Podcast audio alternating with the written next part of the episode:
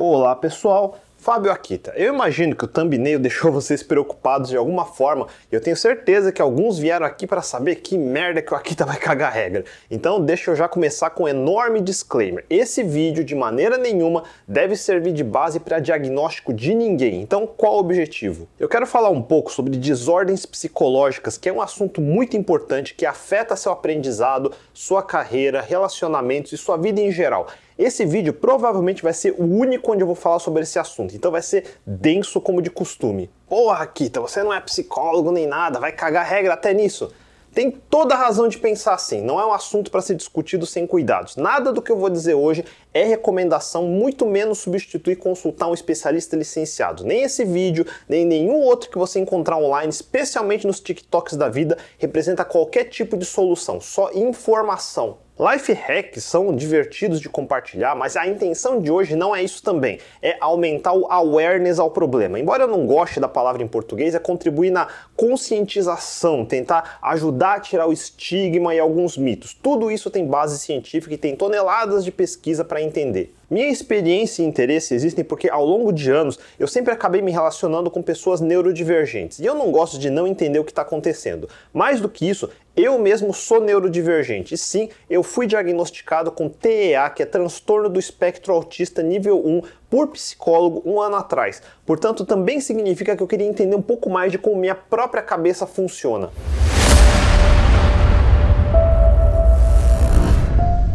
Faz anos que esse assunto fica flutuando na minha cabeça. Por um lado, eu sempre sou super cético. Alguns assuntos, categoricamente, podemos dizer que é pseudociência, seja astrologia, homeopatia, os MBTI da vida. Sendo eu um boomer, muitos problemas psicológicos e psicologia em geral, na minha cabeça, sempre pareciam encaixar mais com pseudociência do que ciência. Eu tenho certeza que muitos dos meus pares, povo da faixa de 40 anos para cima, ainda pensam assim, e é um dos motivos que eu resolvi explicar um pouco disso. O que está mais na moda é falar de TDA ou TDAH, que em inglês é o ADHD, o famoso transtorno ou desordem de déficit de atenção. Procurando no YouTube, vem centenas de vídeos sobre isso. Comparando com o meu próprio conhecimento antes de pesquisar sobre, eu sei que é muito fácil entender esse transtorno da maneira errada. Para começar, todos vocês assistindo ou são considerados neurotípicos ou neurodivergentes. Neurotípico é um termo usado para descrever pessoas cujo desenvolvimento neurológico ou padrões de comportamento são considerados típicos ou normais para determinada idade ou cultura. Vocês não costumam ter diferenças significativas em processamento sensorial, interações sociais ou estilos de comunicação. Neurodivergente, por outro lado, é um termo usado para descrever pessoas cujo desenvolvimento neurológico e padrões de comportamento são considerados atípicos para faixa etária ou cultura. Isso pode incluir condições como TEA ou transtorno do espectro autista, como no meu caso, ou coisas como TDAH, dislexia e outras condições de processamento cognitivo, sensorial ou emocional. E é importante explicar coisa que eu também não entendia, que neurodivergência não é uma patologia, uma doença, mas uma variação nas funções neurológicas. Significa dizer que o perfil psicológico é diferente do que é considerado típico. Pessoas neurodivergentes sofrem com problemas, mas ao mesmo tempo podem ter formas únicas de esforço, perspectiva e jeitos de interagir com o mundo que tem muito valor, e eu vou chegar nesse ponto. O problema é que sem as informações adequadas, quem sofre disso pode realmente achar que é uma doença. E como não é visível como uma perna amputada, essa pessoa pode sentir muita vergonha, muita culpa, e isso vai evitar que ela procure o tratamento adequado. Todos os transtornos psicológicos são espectros, significa que não existe um tratamento geral para todo mundo, não existe fórmula mágica, e ao sofrer as consequências desses não entendimentos, muitos podem cair em problemas maiores depois. Deixa eu ilustrar. Vamos começar com algumas perguntas. Você costuma ter pensamentos de que não é bom o suficiente, inclusive no sentido de supervalorizar seus fracassos e subestimar ou desvalorizar seus sucessos? E na sequência, isso te leva a pensar que fracassa tanto que ninguém liga para você ou vão deixar de ligar para você? Afinal, por que, que alguém iria ligar para alguém fracassado, né? Daí você costuma ter a sensação de para que me esforçar? É melhor ficar sozinho, não? Talvez doa menos. Pior, você se sente constantemente cansado, indisposto, até com aquela sensação que tá meio doente, e aí pensa, lógico, nem eu me aguento comigo mesmo, quem vai querer ficar perto de alguém como eu? E se pensa até aqui, provavelmente já deve ter pensado algo como: além do mais, ninguém entende como eu me sinto. E é verdade, muitas das pessoas ao seu redor não tiveram que passar pelo que você passou, mas o seu pensamento vai além. Você acha que ninguém vai ser capaz de te ajudar, nem mesmo ajuda profissional. Você acha que o seu caso é único, seu fracasso vai ser constante, seu esforço parece inútil pior do pior, quando outras pessoas te veem nesse estado, ficam te falando: ah, vai fazer exercício, vai comer melhor, vai fazer alguma coisa e você vê todo mundo conseguindo fazer atividades que você não consegue de novo, isso aumenta a sua sensação que é tudo culpa sua, certo? Você se sente culpado de ser incapaz de se tirar dessa situação desesperançosa e se afasta mais ainda das pessoas. E finalmente isso te leva à inevitável conclusão de que nada mais importa, nada do que você tentar fazer jamais vai ser suficiente e, claro, você nunca vai melhorar. Você já pensou dessa forma repetidas vezes, ao ponto de ficar debilitado, sem querer fazer nada, faltando faculdade, faltando trabalho, faltando eventos sociais ou familiares, ficando o dia todo maratonando Netflix, maratonando TikTok, ou no seu LOL, ou Valorant da vida, horas e horas sem parar, ou simplesmente escondido na sua cama o dia todo? Você está ficando para trás, todo mundo parece tão distante lá na frente e você sente que não tem o que fazer? Se sim, é possível que você esteja experimentando sintomas de depressão. Coisas como TDAH, autismo ou outros transtornos, se não forem tratados, podem te levar a pensar dessa forma. E de novo, eu não estou tentando te dar um diagnóstico, mas se você se sente assim, no mínimo deveria procurar um especialista, porque ao contrário do que parece na sua cabeça, essa situação é ruim, mas não tanto quanto pensa, e o principal, isso não é permanente. Agora deixa eu explicar por que alguns chegam nessa linha de pensamento.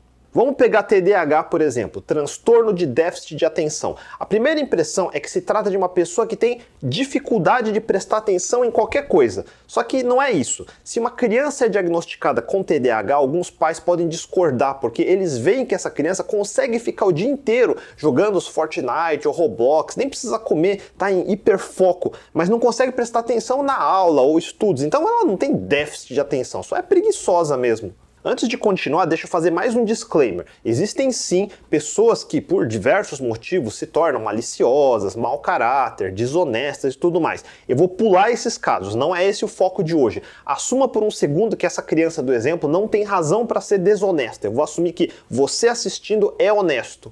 E sim, de fato, essa criança hipotética tem capacidade de hiperfoco em algumas atividades e não em outras. E isso é um déficit de atenção. Déficit não significa que ela tem atenção baixa o tempo todo. Significa que, comparado com uma pessoa típica, ela tem uma montanha russa de atenção. Algumas vezes super abaixo, algumas vezes super alto. E o principal, ela não tem controle sobre isso. Por isso, é um transtorno ou desordem, não é uma incapacidade. Algumas pessoas romantizam o tal hiperfoco, mas para pessoa com TDAH não parece tão legal assim, porque não é um superpoder que pode ativar quando bem entender. Uma das melhores metáforas que eu encontrei foi assim: digamos que essa pessoa tem um compromisso muito importante às 6 da tarde. Fudeu. Ela vai passar o dia todo ansiosa com esse compromisso e vai ser incapaz de fazer qualquer outra coisa durante o dia até essa hora. Ou se conseguir começar a fazer, é possível que esqueça do compromisso original. E por quê? Faz de conta que sua cabeça tem um editor de texto. Os neurotípicos conseguem salvar o documento parcial, deixar de lado e abrir outros documentos para trabalhar. Já uma pessoa com TDAH não tem a funcionalidade de salvar. Ou ela mantém o documento aberto até às 6 da tarde, ou se fechar, ela pode perder. Não é exagero, é assim que funciona. Todo mundo tem algum grau de inatenção, hiperatividade ou impulsividade, que são as características de TDAH. O problema é quando o transtorno afeta negativamente a vida da pessoa, ou seja, ela começa a se tornar incapaz de funcionar como gostaria. Vai mal na escola, vai mal no trabalho, vai mal nos relacionamentos, e não é um episódio isolado onde podemos identificar um momento de estresse como ser despedido do emprego. É frequente durante a vida, desde a infância, e é nesse caso que realmente precisa procurar tratamento. Uma pessoa que de vez em quando esquece alguma coisa, de vez em quando faz alguma coisa impulsiva, de vez em quando fica distraída, isso é normal, é típico. Todo mundo passa por eventos estressantes, vez ou outra, que levam a isso. Você não ganha TDAH só porque passou por uma situação estressante. Tendo sido diagnosticado ou não, o TDAH já existia desde que era criança. E é por isso que TDAH é também um transtorno muito mal diagnosticado. Ao mesmo tempo, muita gente que não sofre do transtorno acha que tem, e muita gente que tem acha que não tem. E um exemplo disso são crianças com QI mais alto. Ironicamente, pessoas mais inteligentes podem sofrer mais com esse tipo de transtorno. Por exemplo, imagina uma criança com TDAH que é forçada a participar da chatice de uma sala de aula normal. Ela tem dificuldade de prestar atenção. Aí o professor nota a pessoa desatenta e chama ela para responder uma pergunta da aula. O aluno se assusta, mas ele já sabe. O TDAH deixou ele distraído, ele estava mais focado girando a caneta nos dedos, mas ele é altamente inteligente. Ele rapidamente lê a lousa, olha o livro do colega do lado, tenta achar a resposta via pura dedução, por acaso acerta, o professor faz, é, um, e volta a dar aula. Via força bruta, ele bypassou o prejuízo da inatenção. É um jeito dela não ser diagnosticada como tendo TDAH. Pessoas neurodivergentes, não só TDAH, a gente costuma ter diversas técnicas para meio que mascarar, para passar despercebido no mundo feito para neurotípicos. É algo que a gente faz inconscientemente como um mecanismo de defesa. Deixa eu voltar num ponto que eu falei antes. Transtornos psicológicos no mundo ocidental costumam ser percebidos como uma chave de liga e desliga. Ou a pessoa tem ou não tem. É tipo tem câncer ou tem diabetes, é tudo ou nada. E faz sentido. Esse tipo de doença, por todo o século XX, sempre foram as prioridades, são problemas literalmente mortais se não tratados. E por causa disso, problemas psicológicos sempre foram uma categoria de menor prioridade e menos atenção. Muita pesquisa nova e importante tem acontecido nos últimos 20 anos, ainda é um campo em desenvolvimento. Não sabemos tudo, mas por esse lado, nem coisas como câncer sabemos tudo ainda. E não nos impede de tratar e ter sucesso nos tratamentos. Eu digo isso para tomar cuidado, porque muitos ainda usam uma cartilha antiquada de décadas atrás para falar desses transtornos. O que sabemos hoje é que esse tipo de transtorno é um espectro, um intervalo e não um valor discreto. É como no meu caso de autismo. Por muito tempo, na minha cabeça, autismo era como um Dustin Hoffman em Rayman, talvez o mais famoso de todos. O meu grau de autismo não é alto, é o que antigamente se chamava de Asperger. Hoje é grau 1 de autismo. O Rayman provavelmente era grau 3. E mesmo esses graus são só guias, e de novo não é uma chave com três valores discretos. É como um termômetro. O que é quente ou frio? São espectros, uma gradação. Uma pessoa com TDAH não é alguém 100% inatento, 100% impulsivo, 100% hiperativo. São graus que variam dinamicamente dependendo da situação e diversas condições fisiológicas. E falando em fisiologia, a gente costuma pensar nesses transtornos como algo que é exclusivo dentro da mente da pessoa. Por isso muitos pensam, ah, só lida com isso e resolve. Mas o problema é físico, tanto quanto é mental. E é aqui que eu quero tentar quebrar a noção de que isso é um problema inventado. É um problema físico imensurável. Diversas pesquisas neurológicas já objetivamente mediram, por exemplo, usando ressonância magnética do cérebro. Falando bem a grosso modo, nosso cérebro não é uma máquina simples e ainda não sabemos tudo dela, mas já conhecemos o funcionamento de diversas regiões diferentes. Vamos entender algumas. Temos a ínsula, que é uma região do cérebro localizada bem fundo no córtex cerebral e tem diversas funções como processamento de emoções, habilidade de sentir e entender o estado interno do corpo, cognição social. Temos a amígdala, que é diferente da amígdala na garganta, que em inglês é tonsil, e eu sempre me confundo. No cérebro, ela tem estrutura no formato de uma amêndoa, localizada fundo dentro do lobo temporal e tem um papel importante no processamento de emoções, particularmente medo, ansiedade e agressão. Guarde essa informação porque vai ser importante. O núcleus accumbens é o sistema de recompensa do cérebro, localizado no prosencéfalo basal, responsável pelo processamento de prazer, recompensa e a tal da motivação. Mais para cima, na região do lobo frontal, temos o córtex pré-frontal dorso-lateral, que se envolve nas funções executivas, como memória de trabalho, que é a nossa RAM, flexibilidade cognitiva, tomada de decisões. Finalmente, na frente, temos o córtex frontal orbital, também no lobo frontal. Ele se envolve em tomada de decisões, regulação das emoções e comportamento social. Para ilustrar, imagine que a região da ínsula e a amígdala são responsáveis por te dar medo ou ansiedade.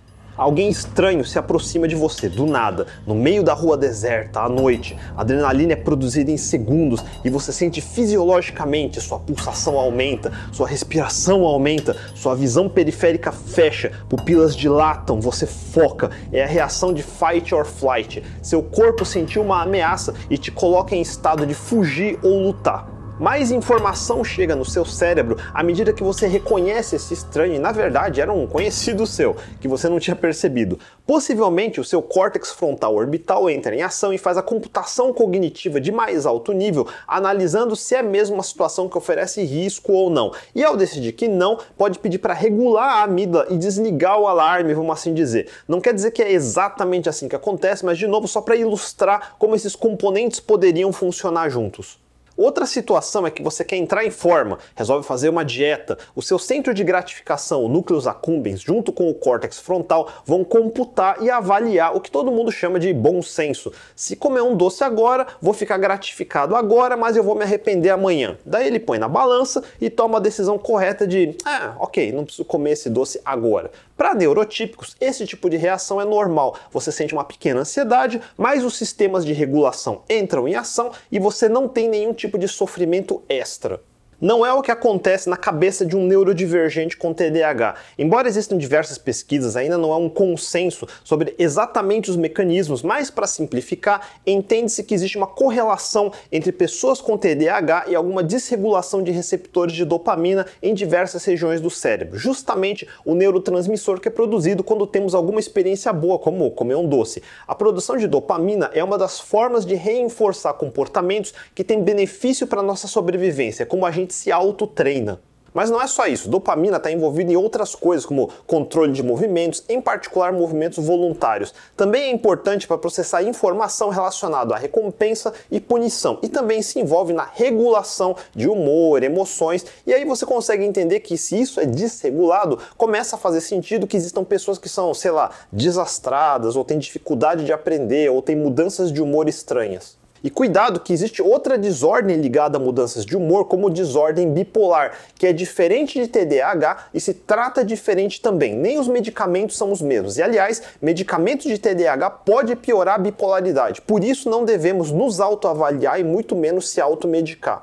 Problemas graves de desregulação de dopamina está relacionado a doenças consideradas mais sérias, como Parkinson ou esquizofrenia, vícios, mas em outro grau do espectro também quem TDAH. E outro aviso, cuidado, desregulação de dopamina é um fator, mas não é a causa de TDAH. Some a isso que algumas pesquisas escaneando o cérebro de diversos pacientes notou que, de fato, regiões como ínsula e amígdala têm volume menor e, ao contrário do bom senso, isso pode causar hiperatividade nessas regiões significa que os sinais de medo e ansiedade são amplificados muito além do normal, somado a um centro de recompensa desregulado e, para piorar, tendo menos influência, menos regulação do córtex frontal orbital que ajudaria a desligar esses alertas. Assim começa o tal transtorno do ponto de vista fisiológico. E, de novo, não é um problema inventado, é consequência dessa desregulação química. Um fato que todos precisam entender é que emoções não existem à toa. Toda emoção são reações químicas e neurológicas que cumprem alguma função de sobrevivência. São ferramentas que foram sendo adaptadas e ajustadas ao longo de centenas de milhares de anos. Sentir medo ou ansiedade são características normais, mas no mundo moderno esse sistema ainda não conseguiu se readaptar. Um dos efeitos colaterais é esse déficit de regulação emocional. A pessoa com TDAH tem uma amplificação da sensação de medo e ansiedade em momentos ou situações que uma pessoa neurotípica não sentiria quase nada. Ela pode reagir de forma muito mais agressiva do que o momento exigiria. Isso deixa a pessoa mais irritável também. E claro, essas coisas somadas levam a problemas de relacionamento e não só romântico, mas familiar, no trabalho. Entendendo isso, vamos imaginar um cenário: uma criança que ninguém sabe que tem TDAH. Todo mundo está conversando sobre filmes, sei lá, e essa criança não consegue acompanhar. Para o cérebro dela, começa a entediar rápido, ela se isola mentalmente. A cabeça está viajando em diversos pensamentos e por causa da impulsividade, do nada, ela interrompe a conversa e começa a falar de outro assunto nada a ver, tipo videogame. Mas não é que ela quis ser rude porque não estava gostando da conversa. Na cabeça dela, eu acho que nem estava notando que estavam conversando. Ela só quis começar a falar por impulso. Repita episódios assim ao longo dos anos na escola, não só inatenção, impulsividade, mas hiperatividade, irritabilidade. Todo mundo acha essa pessoa esquisita, não combina mais para eventos sociais. Todo mundo achando ela esquisita se torna o alvo favorito para bullying. Essa criança não entende por que é o alvo ou por que acham ela esquisita. E em alguns casos pode se safar se for do tipo que consegue ser tipo o palhaço da sala, a pessoa engraçada que consegue fazer os outros rirem mais comum vai ser ela começar a notar o padrão. Os bullies só aparecem quando tem outras crianças por perto. Todo bullying gosta de uma plateia. Então ela entende que ter pessoas por perto é uma situação de perigo e isso é reforçado. Portanto, toda vez que se vê perto de um grupo de crianças, ela dá meia volta e se esconde. Ela começa a ficar boa em evitar grupos, porque o sistema de defesa deixa ela ansiosa perto de outras pessoas. Você se torna um adulto que se considera antissocial, que tem ansiedade perto de estranhos. Eis uma forma de como isso poderia surgir. E antes de continuar, eu falei antissocial no sentido de se afastar das pessoas, mas não confundir com transtorno de personalidade antissocial, que é um padrão de não se importar com as outras pessoas, não ter empatia ou remorso. Esse tipo de transtorno fala de pessoas que são mentirosas, manipuladoras, roubam, agridem, coisas assim. É completamente diferente. E se para alguns isso pareceu narcisismo, isso é outro transtorno diferente. E de novo, é por isso que ninguém deve sair se autodiagnosticando. Enfim, ansiedade não é só adrenalina alta por alguns minutos. Outra substância importante na reação de fight or flight é cortisol. Se numa situação de perigo no meio da floresta de antigamente, adrenalina é o boost de energia nos primeiros minutos para você conseguir dar no pé, o cortisol é a energia que vai durar 24 horas para manter você correndo até conseguir se afastar do perigo. Imagina, tem um tigre no meio da floresta, você tem que conseguir fugir sem parar um segundo. Adrenalina e cortisol são justamente os tais hormônios de estresse. Mas não para nisso. Correndo no meio do mato cerrado, você vai se arranhar, se cortar, e isso pode infeccionar. Imagina que trágico conseguir correr do tigre só para morrer depois por infecção. Ao mesmo tempo que os hormônios de estresse ativam, em paralelo, seu sistema imunológico também entra em ação. Milhões de células brancas dormentes se ativam e se preparam para combater infecções.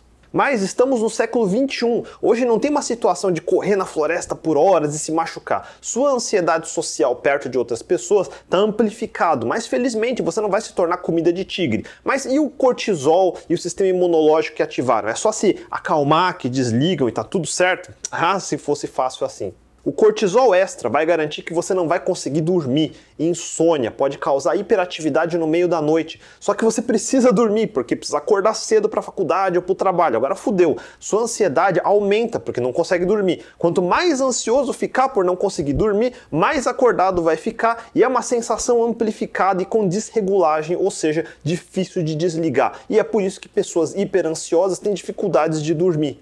Mas a má notícia continua. O sistema imunológico foi ativado, está pronto para lidar com machucados, infecções que não vão acontecer. Ele vai começar a atacar você mesmo, causando inflamação, danos em tecidos. Sabe problemas digestivos, gastrite ou manchas ou machucados por sua pele?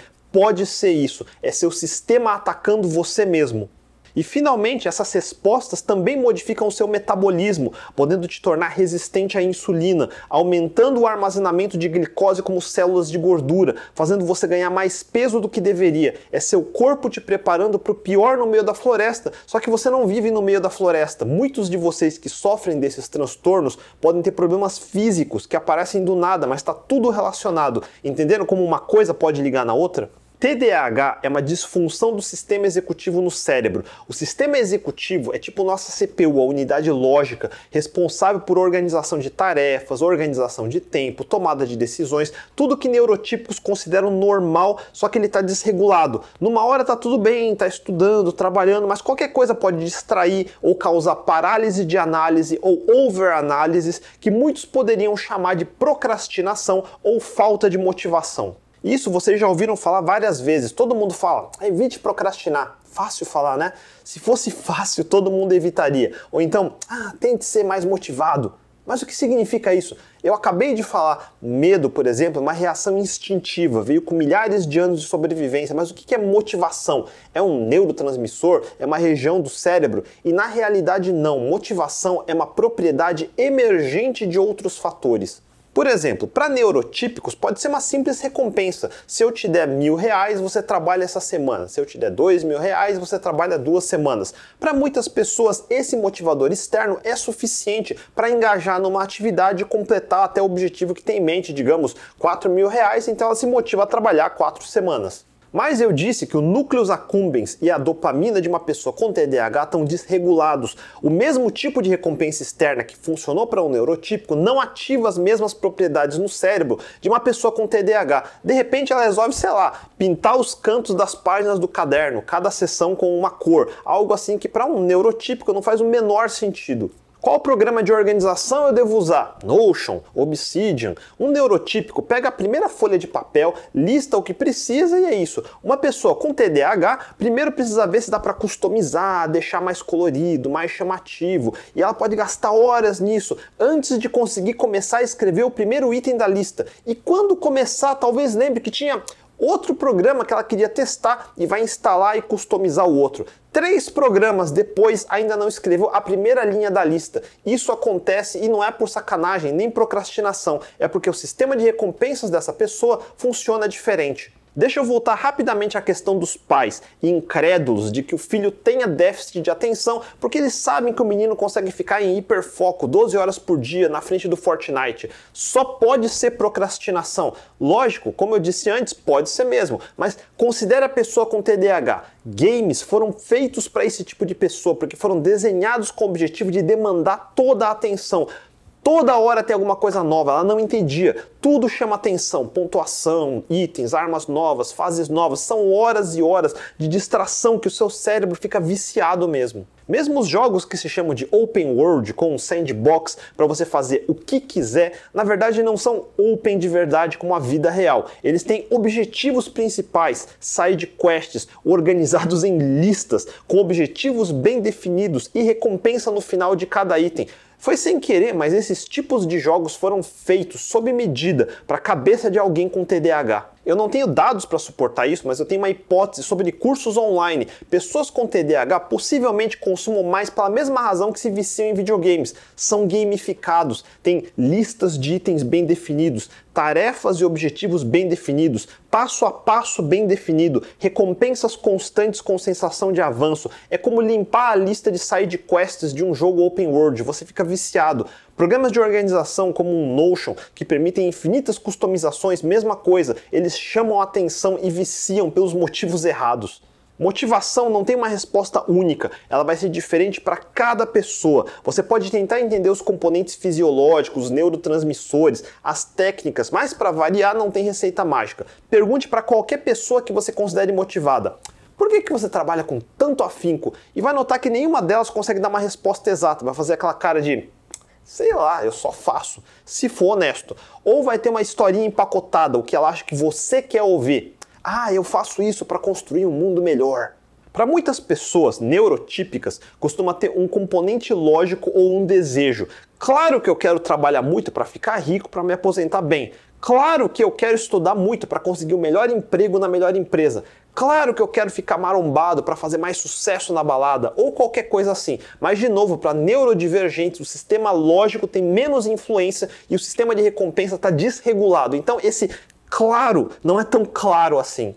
O problema é que a pessoa já tem os problemas de inatenção, irritabilidade e impulsividade. Ela afasta, ou pelo menos sente que afasta as pessoas, não consegue ir bem no trabalho, tem dificuldade de criar relacionamentos duradouros e ao mesmo tempo sente que não tem motivação. E ela leu que isso se chama procrastinação. Seus resultados são ruins e isso causa vergonha, porque ela olha para os pais e amigos e vê olhos de decepção. Seu sistema de medo e ansiedade são desregulados. Em breve ela chega a uma conclusão eu não sou suficiente, eu nunca vou ser suficiente, eu sou um fracasso, uma decepção. É assim que pode surgir sensitividade à rejeição e até uma disforia que pode levar à depressão, como eu ilustrei no começo. Em situações de ansiedade, como ansiedade social, tipo ir numa festa ou evento, todo mundo tem insegurança. Será que eu tenho roupa para ir? Será que eu vou falar alguma bobagem e as pessoas vão rir de mim? Será que eu vou conseguir falar com alguém?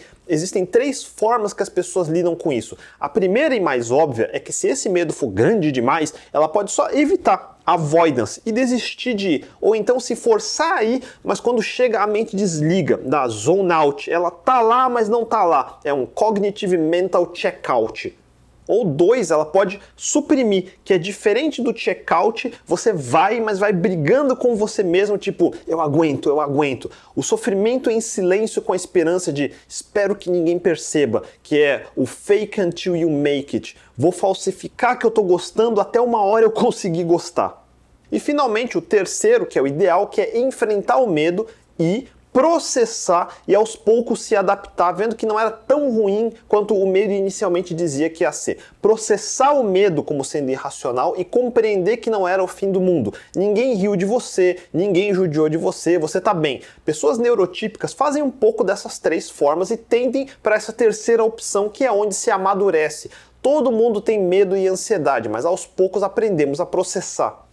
Mas pessoas com TDAH exageradamente tomam o primeiro caminho, avoidance, evitam a situação de ansiedade completamente. Mas ao fazer isso, ela está desistindo de coisas que são boas para ela, não só uma festinha. Deixa, ela deixa de explicar para o professor que passou mal e se podia fazer outra prova. Deixa de explicar para o namorado ou namorada que não está bem. Deixa de pedir aumento no trabalho. E tudo isso retroalimenta a sensação de fracasso, de insuficiência. De novo, vira mais combustível para a sensitividade de rejeição e para eventual depressão. Motivação parece ser uma coisa que é só você ter um desejo muito forte, tipo, quero ser rico, quero ser muito famoso. E se a pessoa não tem motivação, é porque ela não deseja forte o suficiente. Mas desejo e motivação são duas palavras diferentes por um motivo, elas não são iguais. Uma pessoa com ansiedade TDAH, como descrevi até agora, sem tratamento, tem chances de crescer sozinha, em total solidão ou pelo menos se sentindo solitária. Não tem nada que essa pessoa deseje mais do que ter uma companhia que que não a faça se sentir insuficiente.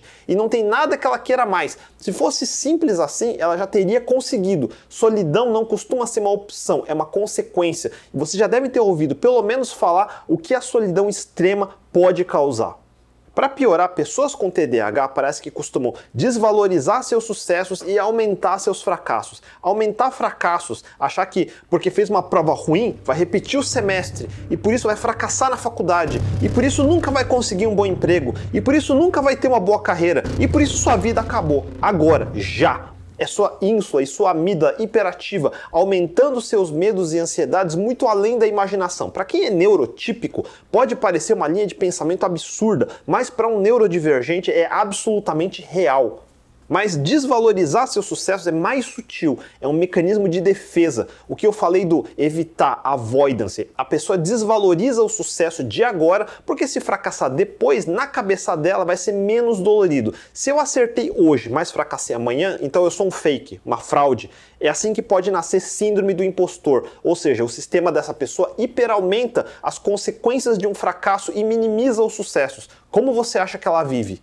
Eu não estou querendo ser fatalista e nem tratar esse assunto com desrespeito, mas só para explicar uma das formas de por que algumas pessoas chegam no pensamento de acabar com a própria vida. Para neurotípicos não faz nenhum sentido, mas se o seu sistema de defesa está hiperativo, você não consegue tirar prazer das coisas porque seu sistema de recompensa está desregulado, sua irritabilidade e inatenção te afasta das pessoas e os seus resultados são cada vez piores ao ponto onde na sua cabeça se sente totalmente incapaz e sozinho e com a certeza que não existe solução. Não é difícil entender por que esse pensamento aparece.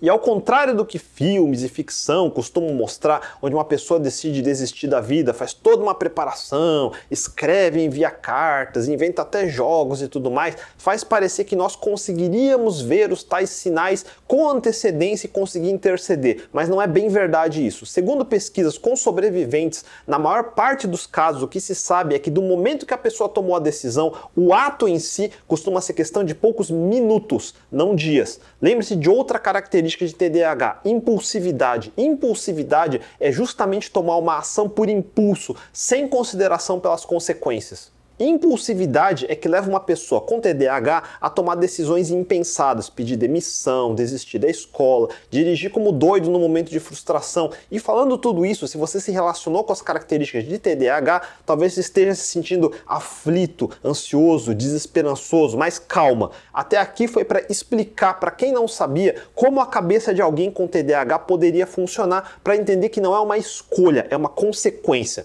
E agora temos que entender por que é assim. Não existe uma teoria exata que todos concordem. E até 1995 o consenso era que TDAH era como uma doença mesmo, um defeito. Mas na antropologia surgiu uma teoria interessante que pode ajudar a dar perspectiva. E de novo, é uma teoria. Vamos lá, muitos de nós temos dificuldade de entender o conceito de tempo. A revolução industrial que moldou o mundo moderno como conhecemos hoje começou na Inglaterra do final do século 18. E de lá para cá se passou só uns 250, talvez 260 anos. Dois séculos e meio. Parece um puta tempo, né?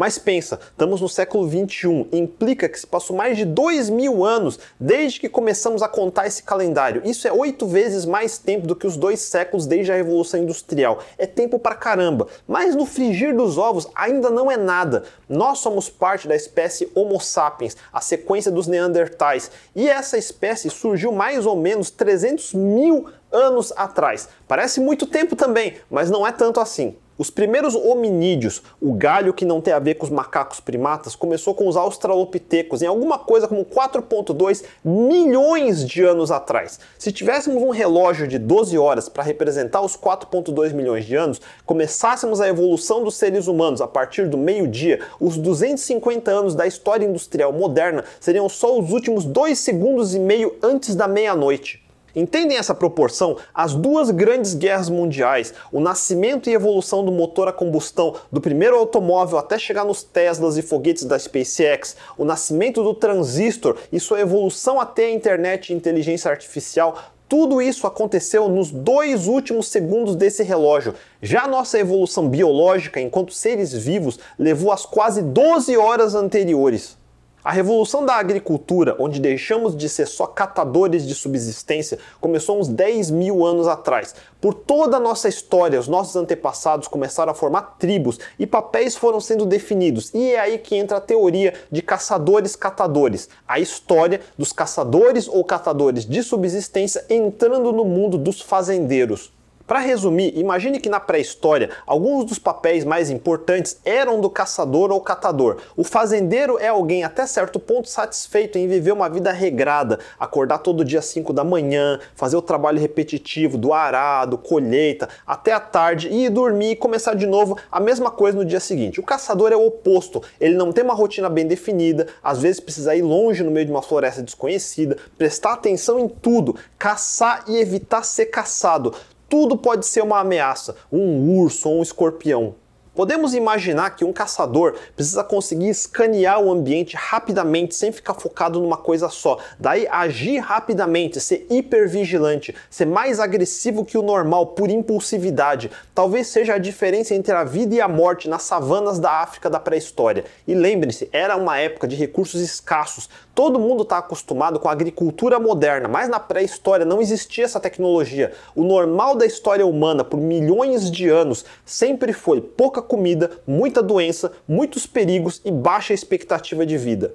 É por isso que levou até as 11 horas, 57 minutos e 30 segundos do nosso relógio evolucionário para conseguirmos chegar perto do primeiro bilhão de habitantes na Terra. E foi só por causa das tecnologias modernas que começaram depois da Revolução Industrial que fomos de uma só vez de 1 bilhão para 8 bilhões de pessoas em 2 segundos. É claro que isso ia ter consequências.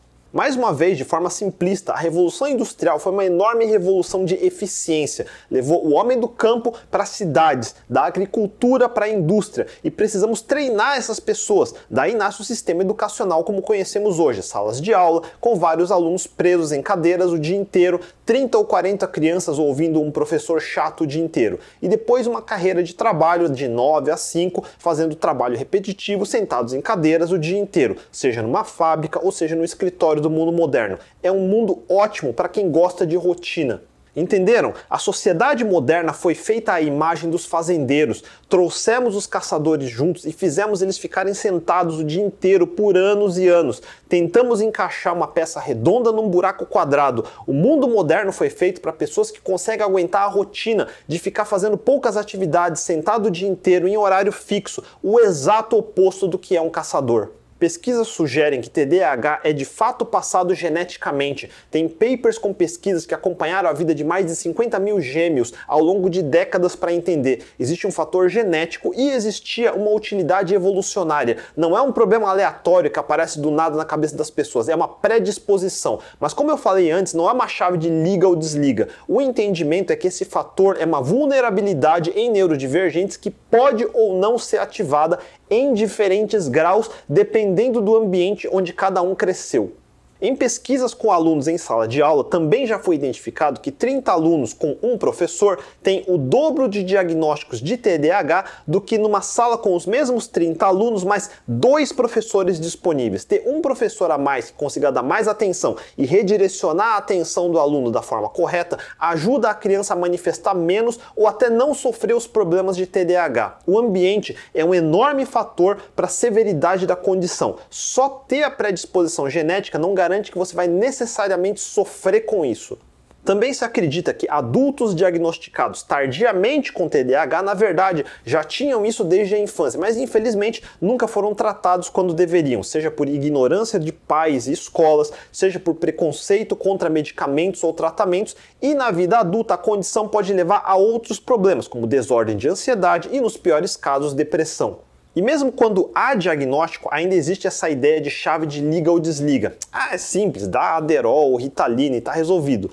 Mas eu vou repetir porque é importante. A condição não é um único componente de liga e desliga igual para todo mundo. É uma desregulação de diversos componentes e diversos neurotransmissores. Estimulantes não agem só numa região isolada, ela tem efeitos colaterais que variam de pessoa para pessoa, Cada pessoa tem uma combinação única de fatores que dão espectros de severidade diferentes para cada sintoma de TDAH. Algumas pessoas têm déficit de atenção, mas não necessariamente hiperatividade. Outras podem ter dislexia somado em graus diferentes. É uma matriz multidimensional de combinações e não uma única variável binária. Por isso, toda hora eu estou falando que nada substitui o tratamento, porque só um profissional licenciado vai conseguir identificar as variáveis e como tratar no seu caso específico. A medicação em si é super estigmatizada, tem aquela imagem que a pessoa vai virar um junk viciado ou um zumbi. E sim, se um neurotípico se automedicar com Ritalina porque assistiu vídeo de TikTok falando que isso dá boost de produtividade, vai ter problemas. Uma pessoa neurodivergente que precisa de Ritalina é parecido com uma pessoa com diabetes que precisa de insulina. Você pode chamar uma pessoa diabética de junkie de insulina?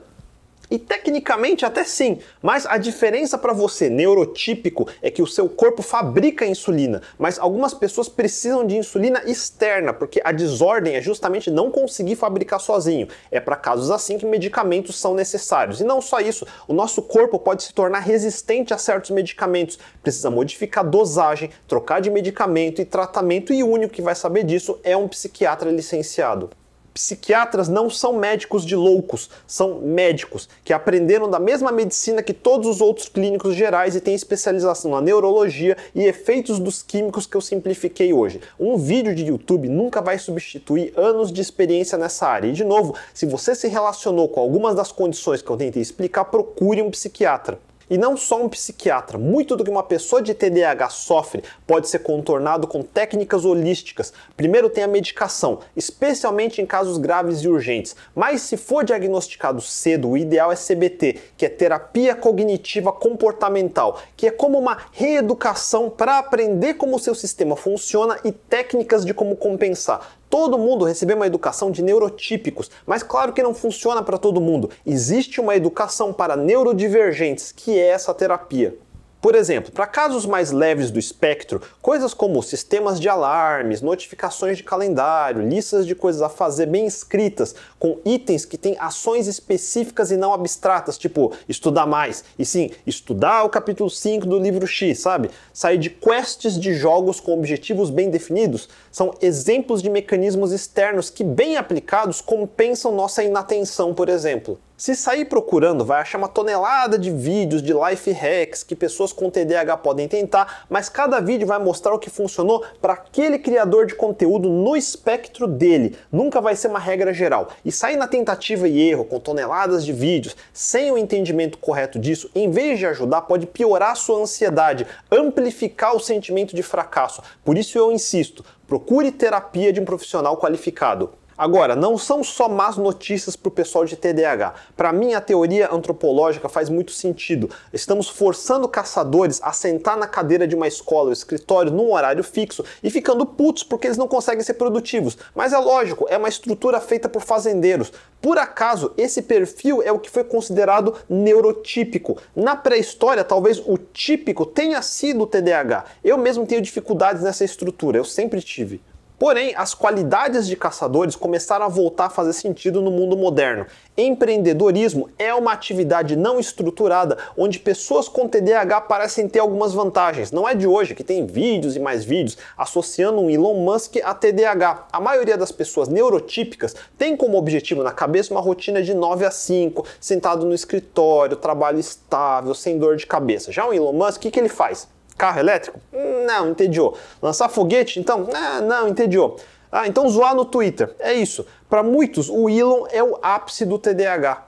Várias áreas criativas costumam abrigar a impulsividade, a necessidade de coisas novas, a atenção em detalhes de TDAH, seja literatura, música, arte, cinema, moda e muito mais. Veja, vendas ou marketing ou criação de conteúdo ou streaming, que são áreas que precisam da hiperatividade, alta energia e habilidades sociais de pessoas com TDAH. Muitos não pensariam nisso de primeira, mas uma pessoa de TDAH não procrastina. Ela sofre tudo que eu expliquei até agora. Mas justamente uma das muitas técnicas que usam em sua organização é tentar quebrar as coisas em tarefas menores e mais urgentes. Em vez de ter um trabalho grande para entregar no final do semestre, se os professores forem atentos, é melhor dar pequenos trabalhos com mais frequência. O senso de urgência é um grande motivador para pessoas com TDAH e, pelo mesmo motivo, parece que elas conseguem se dar bem em trabalhos de emergência, emergência de hospital mesmo, por exemplo. Pessoas com TDAH parecem se dar bem em ambientes que parecem caóticos, com ritmo acelerado, de alta pressão e urgência. Se o ambiente exige tomadas de decisão muito rápidas, como por impulso, com hiperatividade, parece combinar. E finalmente, tecnologia, programação, design gráfico, edição de vídeo, tarefas que exigem atenção a detalhes, a tal habilidade para hiperfoco. E eu já falei que não tem como controlar nem garantir o hiperfoco, mas ela costuma vir em atividades que excitam mais o centro de recompensa do cérebro dessas pessoas. Se justamente forem atividades de tecnologia, isso pode ajudar muito. E não é de hoje que eu vejo muita gente que me acompanha e tem algum espectro de TDAH. A gente brinca que precisa ser meio doido para ser programador, e eu acho que essa observação não está muito errada. Existem milhões de pequenas dicas e life hacks que eu poderia explorar aqui, mas não é esse o ponto. Primeiro, porque já existem centenas de vídeos desse tipo. Mais importante, porque o foco não é tentar consertar o seu problema nesse vídeo. Isso eu não consigo fazer. Nem eu, nem nenhum youtuber. Só um especialista durante várias sessões ao longo de vários meses num tratamento sob medida para o seu espectro em particular. O objetivo desse vídeo é awareness. Muitos neurotípicos não entendem que estão cercados de neurodivergentes e só categorizam a pessoa como esquisita e ficam longe ou zoam gratuitamente, o que não ajuda. Eu sou neurodivergente e eu não sabia disso e certamente eu tenho dificuldades de identificar outros neurodivergentes porque eu tenho espectro autista. Minha dificuldade é justamente em comunicação. Aí vocês devem estar coçando a cabeça. Como assim comunicação? Você é a porra de um youtuber? Entenda, e isso é o que todo mundo que me critica não entende. Eu leio um script e meus vídeos são editados. Já viram os bloopers no final do vídeo? Eu não falo sem errar, sem parar. Eu deixo os bloopers justamente para todos verem que eu erro como qualquer outro. Já me falaram que eu tenho um tom arrogante, de sabe tudo. E eu tenho mesmo muita dificuldade de entender isso. Eu não sei se eu posso atribuir isso totalmente ao autismo, mas eu tenho muita dificuldade quando eu estou dando uma resposta que na minha cabeça é clara e objetiva e as pessoas me falam que eu fui mal educado ou algo assim. Juro, não é brincadeira. Na minha cabeça eu estou me esforçando para dar a melhor resposta que eu consigo, da forma mais curta, justamente porque parece ruim fazer as pessoas perderem tempo me ouvindo falar coisas desnecessárias. Então eu edito os scripts para ser o mais eficiente possível. É como eu prefiro, mas depois me dizem que sou arrogante. Eu até acho que entendo, mas eu não compreendo. Literalmente não computa na minha cabeça. Eu entendia que tinha problemas de comunicação mesmo antes de ser diagnosticado. Entenda, eu não sabia nada disso até pouco tempo atrás. Se procurar online por características do nível 1 de espectro autista, vai encontrar coisas como dificuldade com interações sociais, em particular a dificuldade de entender sinais, expressões, a gente não nota muito a pessoa com quem está falando. Eu sempre sou o último a entender piadas ou sarcasmo. Normalmente eu vejo as outras pessoas rindo e eu rio junto depois sem entender bem porquê. Muitos de nós literalmente somos incapazes de falar olhando nos olhos de outra pessoa. Eu realmente não gosto, mas eu aprendi a olhar um pouco para o lado dos olhos para parecer que eu estou prestando atenção. E eu fui aprendendo a me comportar como as pessoas parecem que esperam que eu me comporte. Mas isso é muito exaustivo. Por isso, no geral, eu prefiro atividades que eu posso fazer sozinho. Quanto menos precisar falar com outras pessoas, para mim é melhor. Eu gosto mais de ambientes onde no máximo eu preciso falar online e é sempre mais confortável.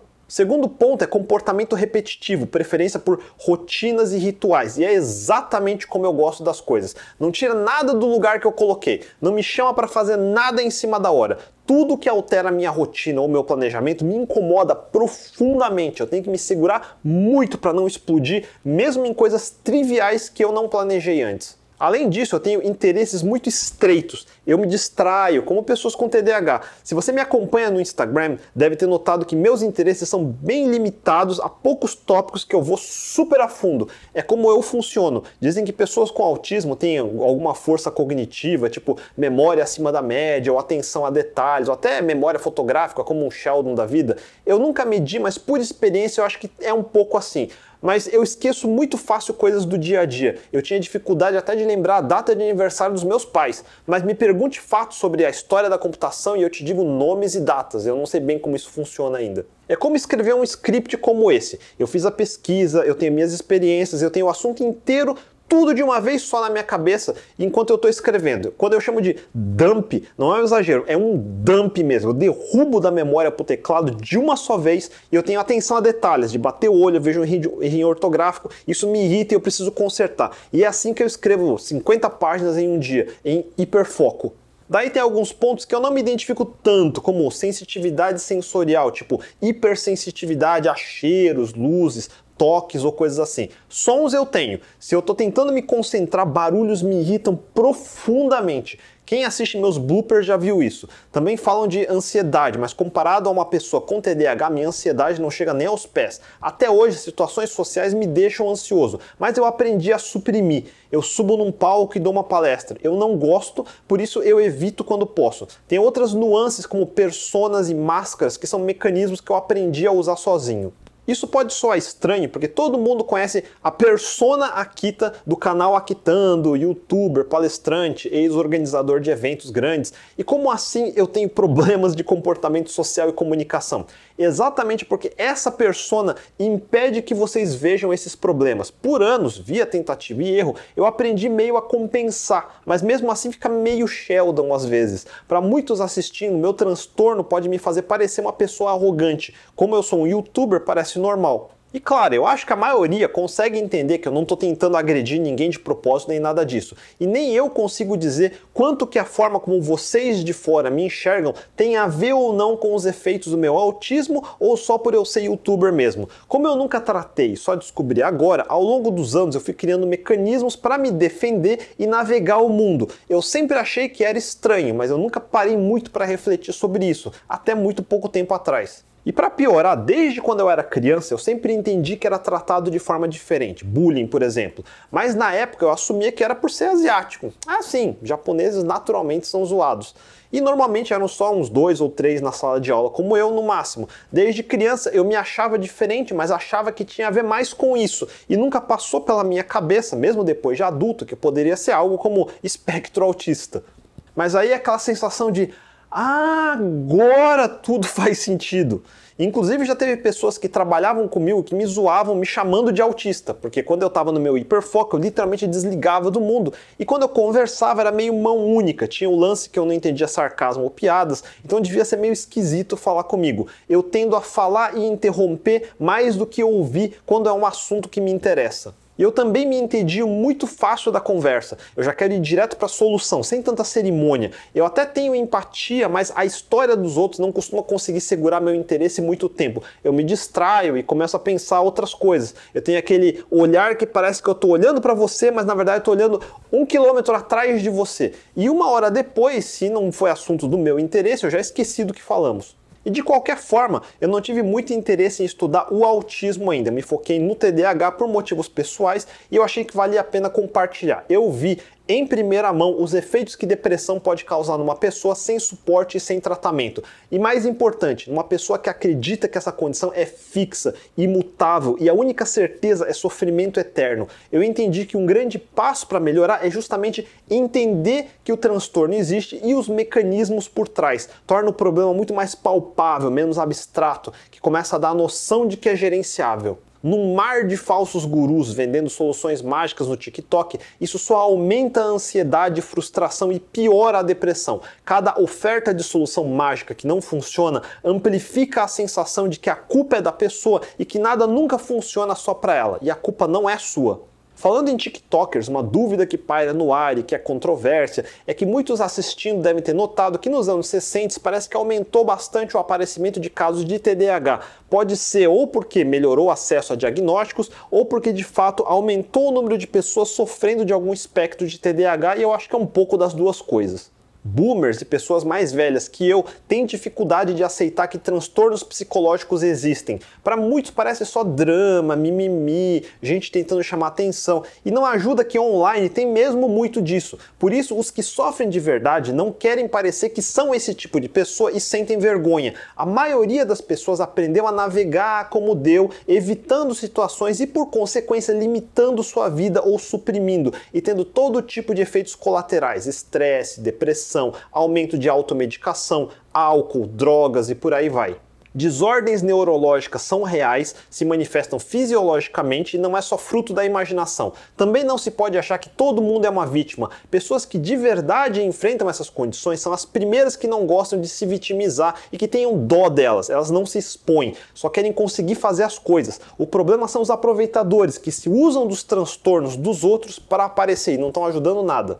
E tratamento não é camisa de força, hospício, lobotomia, nem nada disso. O problema é o estigma, a vergonha de alguém descobrir que você decidiu se tratar, a ansiedade de ficar pensando que alguém vai achar que você é louco e coisas assim. Felizmente estamos em 2023, não em 1990, mas mesmo na minha área de tecnologia, a maioria de nós ainda não sabe como lidar com isso. Muitos de nós já nos adaptamos de alguma forma, provavelmente não da melhor, mas sabemos das dificuldades. Então, pelo menos podemos tentar aumentar o interesse em aprender mais sobre o assunto. Deixando os problemas de lado, a neurologia, psicologia evolucionária e tudo mais são assuntos fascinantes por si só. Você é criador de conteúdo, marketing, UX, designer, economia, qualquer profissão que tenta influenciar o comportamento das pessoas, mas as pessoas não são nem totalmente lógicas e nem totalmente idiotas para ficar caindo em truque barato. Entender essas diferenças ajuda a produzir conteúdos melhor direcionados e melhora os negócios. É sempre ganha-ganha.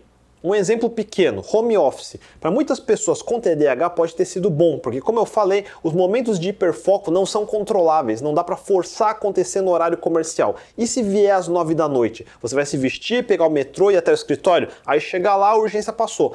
Home office pelo menos dá a oportunidade da pessoa conseguir ser mais produtiva. Tem prós e contras, como sempre, mas novas opções começaram a aparecer em alguns lugares.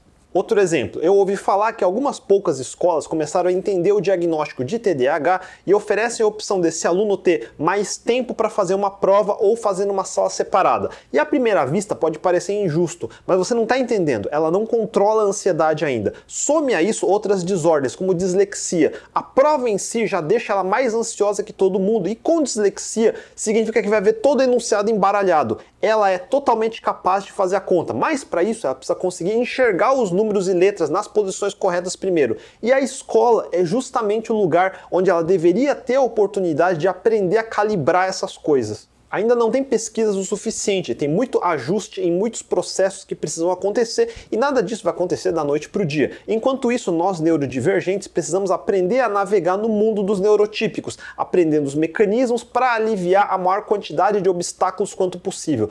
É muito difícil fazer isso sozinho, e é por isso que a mensagem desse vídeo é: se for o caso, aceite que a desordem existe. Aceite que tem trazido prejuízos demais e aceite que não é sua culpa. Mais importante, aceite que existem formas de melhorar drasticamente sua qualidade de vida. Não vai ser com óleo de cobra, não vai ser ervas, nem óleos essenciais, nem life hacks engraçadinhos. Vai ser com os medicamentos corretos, com a terapia correta, com um bom especialista. É como quem quebrou feio uma perna e precisa ir no fisioterapeuta reaprender a andar. Não é uma perda de tempo, é uma economia de tempo no futuro. Eu não sou o melhor exemplo, mas pelo menos vejam, um neurodivergente pode ter uma carreira produtiva e de sucesso. Isso não é um acidente, é aprender o seu espectro e criar estratégias que funcionam para você. Durante o vídeo todo eu disse que o certo, se você se relacionou com os sintomas que eu descrevi, é ir procurar um especialista. Mas digamos que você queira mais informações. Aqui mesmo no YouTube eu andei vendo alguns canais que podem ajudar a dar mais informações caso tenha preguiça de ler os papers. O primeiro é o canal da doutora Tracy Marks, que é psiquiatra e faz vídeos muito bem explicativos e informativos que podem ajudar a dar nome para as coisas. Vale a pena dar uma olhada. Alguns exemplos que eu mencionei hoje eu vi em vídeos dela. Outro canal que eu gostei com ressalvas é do Dr. K do canal Health Gamer. Ele sempre dá vários disclaimers, suas explicações são muito boas, bem embasadas em pesquisa e exemplos clínicos. Eu achei interessante um quadro que ele faz conversas com streamers do Twitch, alguns famosos como a Pokimane, que se abrem para discutir seus problemas. ます。A ressalva é porque ele vem de coaching online e fala muito de medicina indiana que não é exatamente consenso.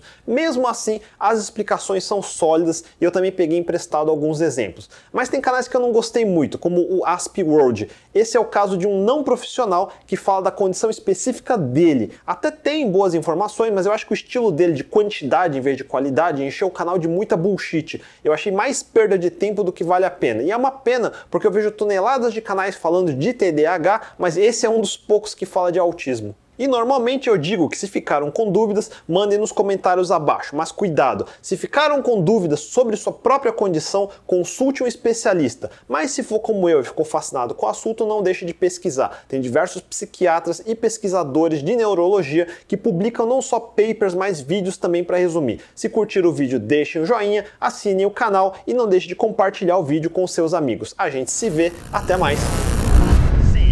Diagnosticado. Portanto, eu também significo. Todos os espectros significa, significa, significa, significa graus, não são, é só guias. Tal, temos o córtex pré-frontal, pré-frontal. Ligar o alarme, vamos dizer assim, vou dizer, são os mesmos. E aliás, são os mesmos. Na realidade, não. Na realidade, realidade. Ah! Por exemplo, para neurotípicos pode ser uma esse medo blá, blá, blá, e ou quando oh, primeiro tem a medificação de conteúdos melhores direcionados, melhor direcionados. Uh.